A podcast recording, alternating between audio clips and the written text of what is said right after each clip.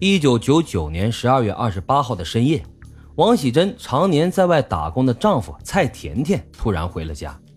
由于长时间敲门无人答应，这蔡甜甜疑窦顿生，于是她翻墙入内，当场抓住了正在和自己的四弟蔡林田偷情的老婆王喜珍。这下可好，因捉奸在床而暴怒的蔡甜甜对着王喜珍是拳打脚踢。而奸夫蔡林田则是趁机逃走。要说这蔡家老四啊，也忒不仗义了，居然和自己的嫂子搞到了一起。关键遇事之后啊，也是脚底抹油，选择了开溜，太不是个爷们儿了。第二天一大早，怀恨在心的王喜珍在给丈夫做的早餐里面投入了整整一包毒鼠药，然后喜滋滋的就去邻居家串门去了。吃过早饭而毒发的蔡甜甜。挣扎着爬到自己的老母亲家中，一面呕吐，一面向母亲诉说自己回家后的遭遇。然而，可怜的蔡甜甜话都没有说完，就死在了母亲的膝下。当时呢，蔡甜甜的四叔蔡清德将她的呕吐物收集起来了一部分，这也成了后来三二四特大投毒杀人案得以告破的重要证据和突破点。但是，蔡父蔡清辉。考虑到蔡甜甜一对子女的生活问题，对儿子被杀的移情选择了隐而未报，这也就成了蔡家遭遇灭顶之灾的导火索。谋杀了亲夫之后的王喜珍和四弟蔡林田的通奸行为也越来越明目张胆，这引起了全家人的愤怒，尤其是遭到了公公蔡清辉的严厉谴责。王喜珍这个时候是怀恨在心。二零零零年三月十八号。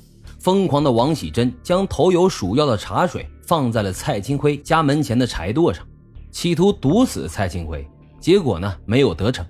王喜珍贼心不死，又在三月二十四号下午三点多钟来到了公公家里，趁人不备，将事先准备好的毒鼠药投入暖瓶后迅速离开。下午四点多钟，村民窦怀春和蔡元东喝过水之后中毒。谁也不会想到，在没有任何预谋的情况下，王喜珍的情夫蔡林田也在同一天、同一个地点采取了同样的手段谋害同样的目标。他谋害的是自己亲生父亲和五弟蔡林玉。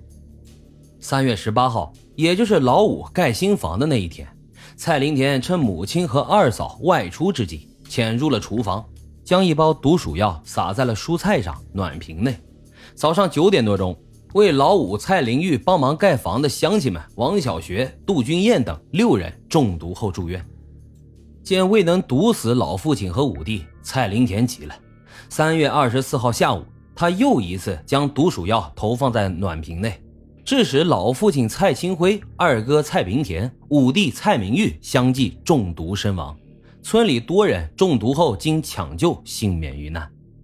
至此，前后七起发生在白公村的特大投毒杀人案终于大白于天下，折腾了近三年的闹鬼风波也以人祸的结论宣告平息。就在本案结束之后，宁县公安局副局长段晓光提出了几个令人深思的问题，可谓是直击人心啊。那就是为什么在如此长时间的恶性投毒杀人案中，所有的受害人家属都没有想到报案呢？反而是轻信那些闹鬼的传说。为什么在掌握了儿子非正常死亡的证据后，蔡家的老少却选择忍气吞声、隐匿不报？为什么村民前后两三年花费了好几万请阴阳法师来消灾，却不能正常的配合政府部门的调查工作？仔细一想啊，确实是值得深思。经历了闹鬼风波之后，白公村又恢复了往日的平静。村里办的养殖场、砖厂等等企业，那更是红红火火。消除了闹鬼疑惑的村民们，又开始接着盖新房了。足见这个阴影是真的过去了。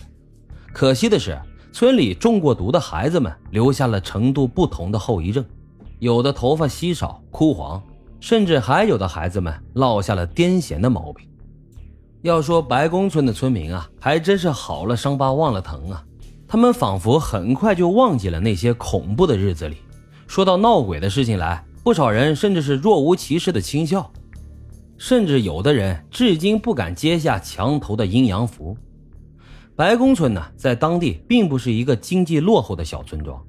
然而，比经济落后更让人可怕的是愚昧和迷信的精神落后。这种落后，那可能会导致你一生的贫穷。好了，今天的案子就为大家讲到这里，感谢收听老白茶馆，欢迎大家在评论区积极的留言、订阅、点赞与打赏，我们下期再会。